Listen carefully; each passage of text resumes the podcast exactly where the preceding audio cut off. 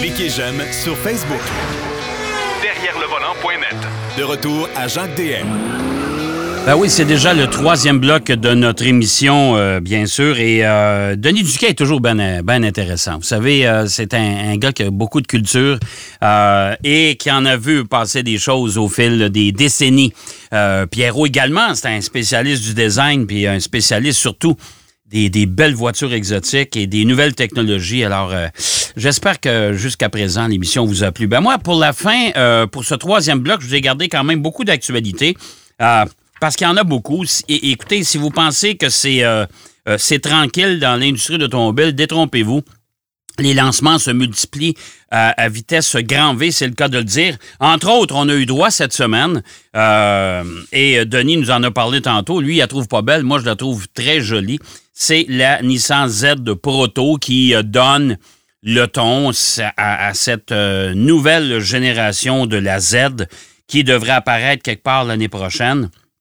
On sait que euh, Nissan Z, ça a débuté avec la 240Z et on parle de 50 ans euh, d'héritage. Et le marché nord-américain pour la Z est, euh, très prolifique. Alors, c'est l'endroit de prédilection pour cette voiture sport. On sait que chez Nissan, on va présenter dans les 20 prochains mois 10 nouveaux modèles. Il y a eu euh, le Rogue, bien sûr, on a connu la Sentra, le Rogue, maintenant, ça, c'est la Z Proto, mais on en aura d'autres aussi. Il y a le Nissan Aria aussi qui va arriver l'an prochain. Alors, euh, ça nous laisse encore pas mal de place et ça veut dire qu'on on va, euh, on va, on n'a pas fini d'entendre parler de Nissan dans les prochains mois. Alors, cette nouvelle Z de Proto n'a pas de détails techniques, honnêtement.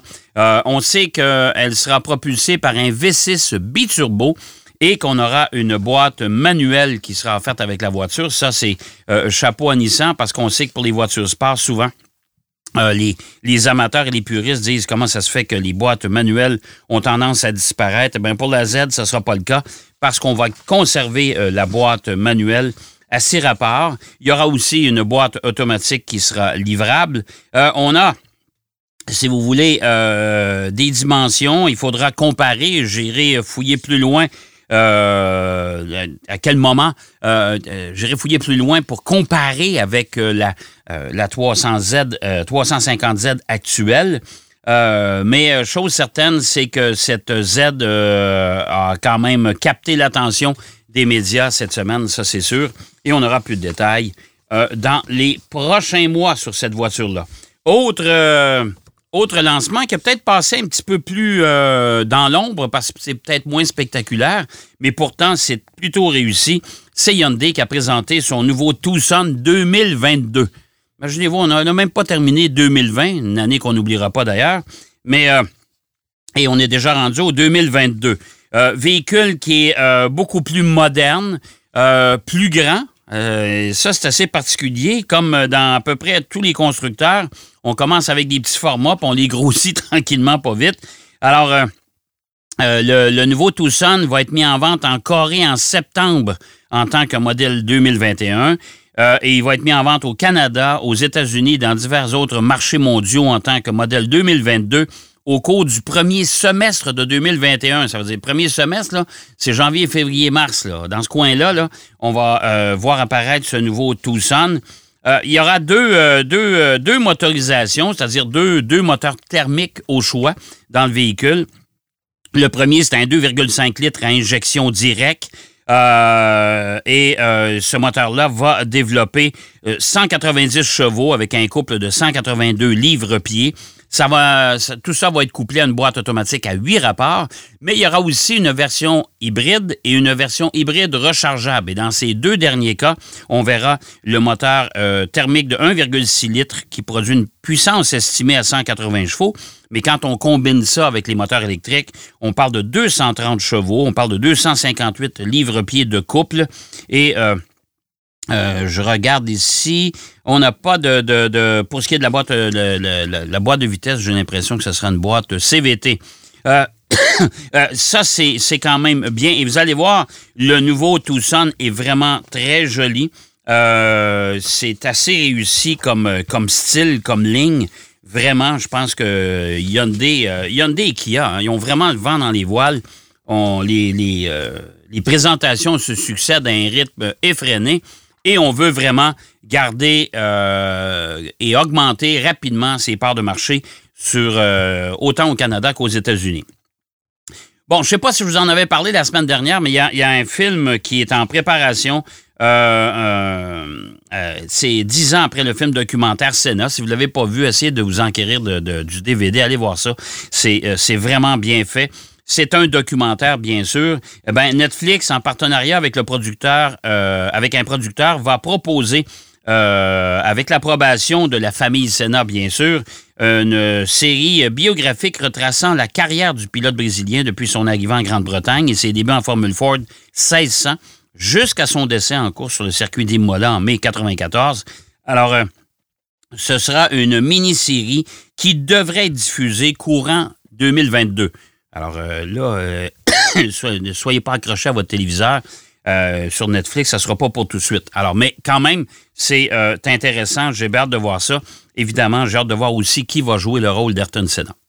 Ça, c'est la grande question.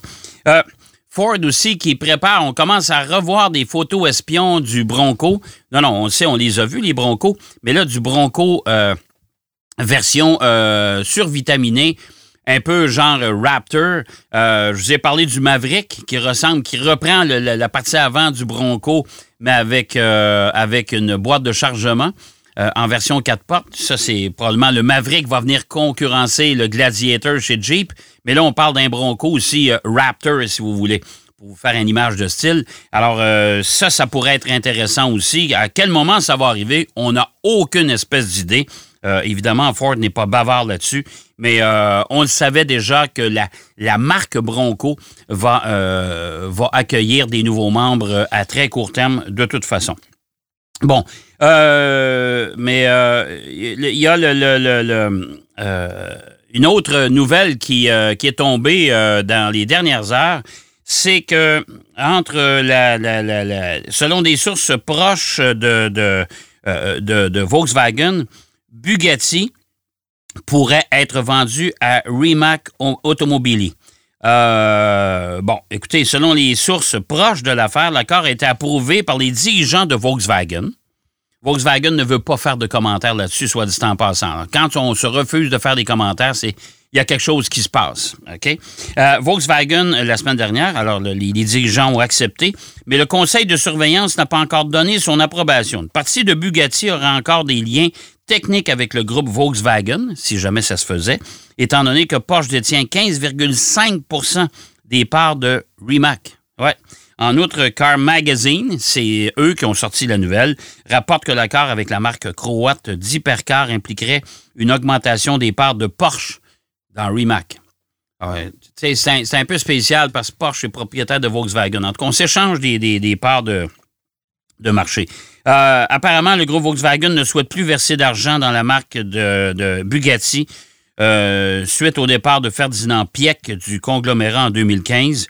Il est décédé d'ailleurs en, en, 2019. Lamborghini l'ayant honoré en rebaptisant son premier modèle de production électrifié Sian FKP37 d'après les initiales de, et l'année de la naissance, à savoir 1937. Euh, euh, Car Magazine aussi souligne que la famille Pieck détient toujours 50% des parts du groupe Volkswagen et que la seule façon de les convaincre de vendre Bugatti serait de, euh, faire de Porsche un bénéficiaire de l'échange. Alors, on veut, rester dans le giron, hein, on s'entend là-dessus. Mais euh, Bugatti, puis il y a d'autres choses. Bugatti n'est apparemment pas la seule marque du groupe Volkswagen qui pourrait être vendue. Non. le rapport poursuit en disant que Lamborghini, Seat, Ital Design et Ducati sont toutes sous enquête. On pense que Volkswagen a déjà eu des négociations avec des investisseurs potentiels, mais la pandémie de coronavirus a ralenti les choses.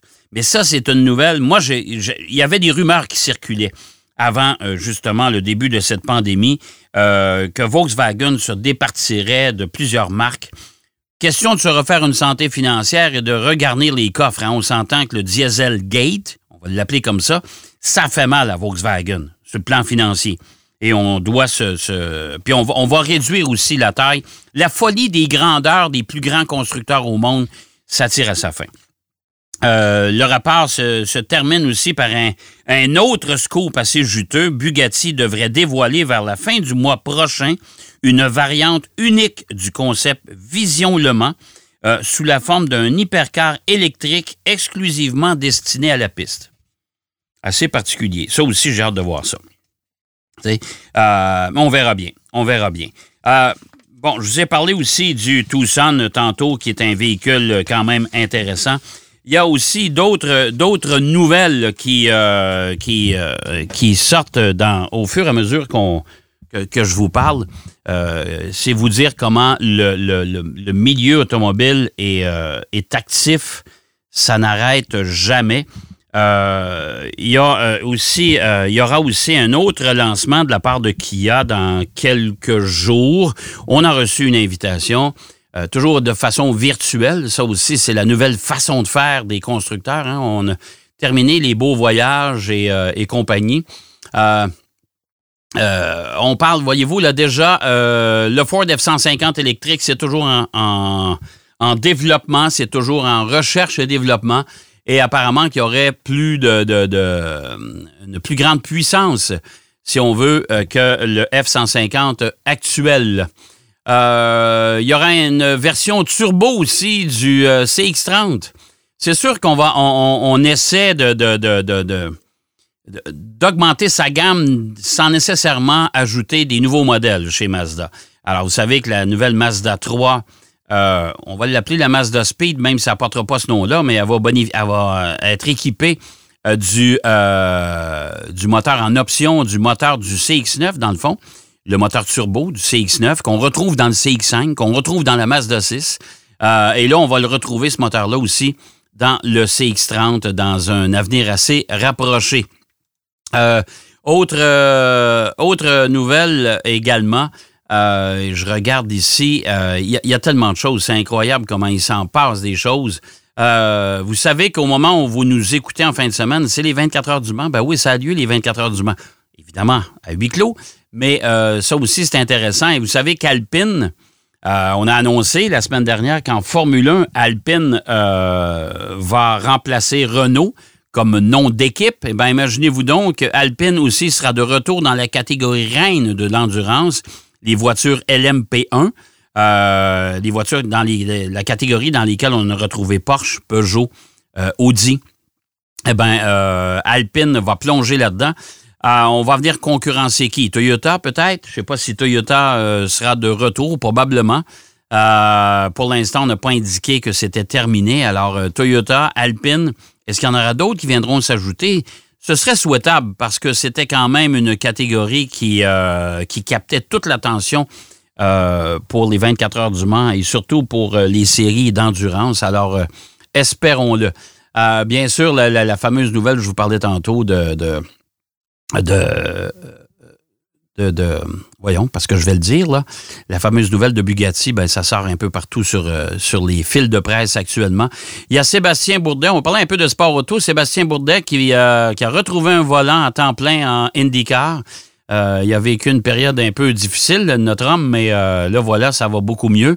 Et les, les, les noms des voitures qui sont susceptibles, qui font partie de la longue liste euh, des modèles sélectionnés pour le World Car of the Year. Vous savez que la voiture mondiale de l'année, ça a toujours été dévoilé lors du Salon de l'Auto de New York, mais là, avec l'absence euh, des salons de l'auto, soit dit en passant, je vous annonce euh, d'ores et déjà que le Salon de l'Auto de Montréal et le Salon de l'Auto de Toronto n'auront pas lieu en 2021. On va le faire de façon virtuelle. on va probablement avoir un des des responsables du Salon de l'Auto de Montréal dès la semaine prochaine en entrevue pour nous expliquer comment on va faire pour euh, présenter un salon virtuel euh, quand sur le net, on est capable de tout avoir. Alors, il faudra se démarquer. Je ne sais pas de quelle façon ils vont faire ça, mais on aura probablement plus d'explications. En tout cas, chose certaine, Salon de l'Auto de Montréal en janvier et Salon de l'Auto de, de Toronto en février n'auront pas lieu. Ça sera euh, présenté de façon virtuelle. Alors, la voiture mondiale de l'année, euh, là, on va, le on va dévoiler les gagnants le 1er mars 2021, mais on s'entend, euh, on va le faire encore une fois de façon virtuelle, en tout cas jusqu'à maintenant. Parce que, bon, ça semble pas s'annoncer très jojo pour cet hiver. Alors, dans, la, dans la liste, ben, bien sûr, il y a Aston Martin avec son DBX, la Audi A3, il y a la Bentley Flying Spur, il y a deux BMW, la 2 Grand Coupe et la série 4. Non, je parle surtout des voitures qui sont vendues chez nous. Bon, euh, la Ferrari Roma, la SF 90, euh, la Fiat 500, ça, un peu particulier, euh, on l'a plus chez nous. Ford Explorer, Honda Jazz, Honda E, on n'a pas ça chez nous non plus. le Hyundai Tucson, eh bien oui, on vient de présenter le nouveau. La Kia Sorento, qu'on va, on va pouvoir vous entretenir la semaine prochaine parce qu'il sera dévoilé. Euh, le Land Rover Defender, ben oui, le nouveau. Euh, bien sûr, le Mazda MX-30, la version euh, hybride, la version électrique de Mazda. Il y a beaucoup de Mercedes, GLR, GLB, GLS, la nouvelle classe S. je fais grâce des, des modèles européens qu'on n'a pas. La Polestar 2, qu'on aura probablement le loisir d'essayer dans pas grand temps. Ça, ça va être intéressant. Voiture entièrement électrique de chez euh, Volvo. On parle de la Rolls-Royce Ghost qu'on vient de, dévoiler aussi. Euh, et là, il y, a des, voitures Toyota Mirai. Euh, vous savez, c'est la voiture à hydrogène. Je sais pas pourquoi on a mis ça dans la liste, parce que c'est une voiture qui n'est pas viable pour l'instant. On parle de Volkswagen ID3. ça, on verra aussi, mais ça, on n'aura pas ça tout de suite chez nous. Je ne sais même pas si on va l'avoir. Et la Golf, vous savez, euh, est en nomination, mais la Volkswagen Golf ne viendra pas non plus euh, chez nous. Euh, ça, c'est dommage. Les amateurs de golf, ils vont être obligés de s'en passer. La nouvelle génération ne débarquera pas en sol nord-américain. Voilà, c'est un peu ce qui complète notre émission d'aujourd'hui. J'espère que vous avez apprécié. Je vous donne bien sûr rendez-vous la semaine prochaine. On sera là en poste, tout le monde, pour vous parler encore une fois du merveilleux monde de l'automobile. En attendant, bonne route, soyez prudents. Derrière le volant.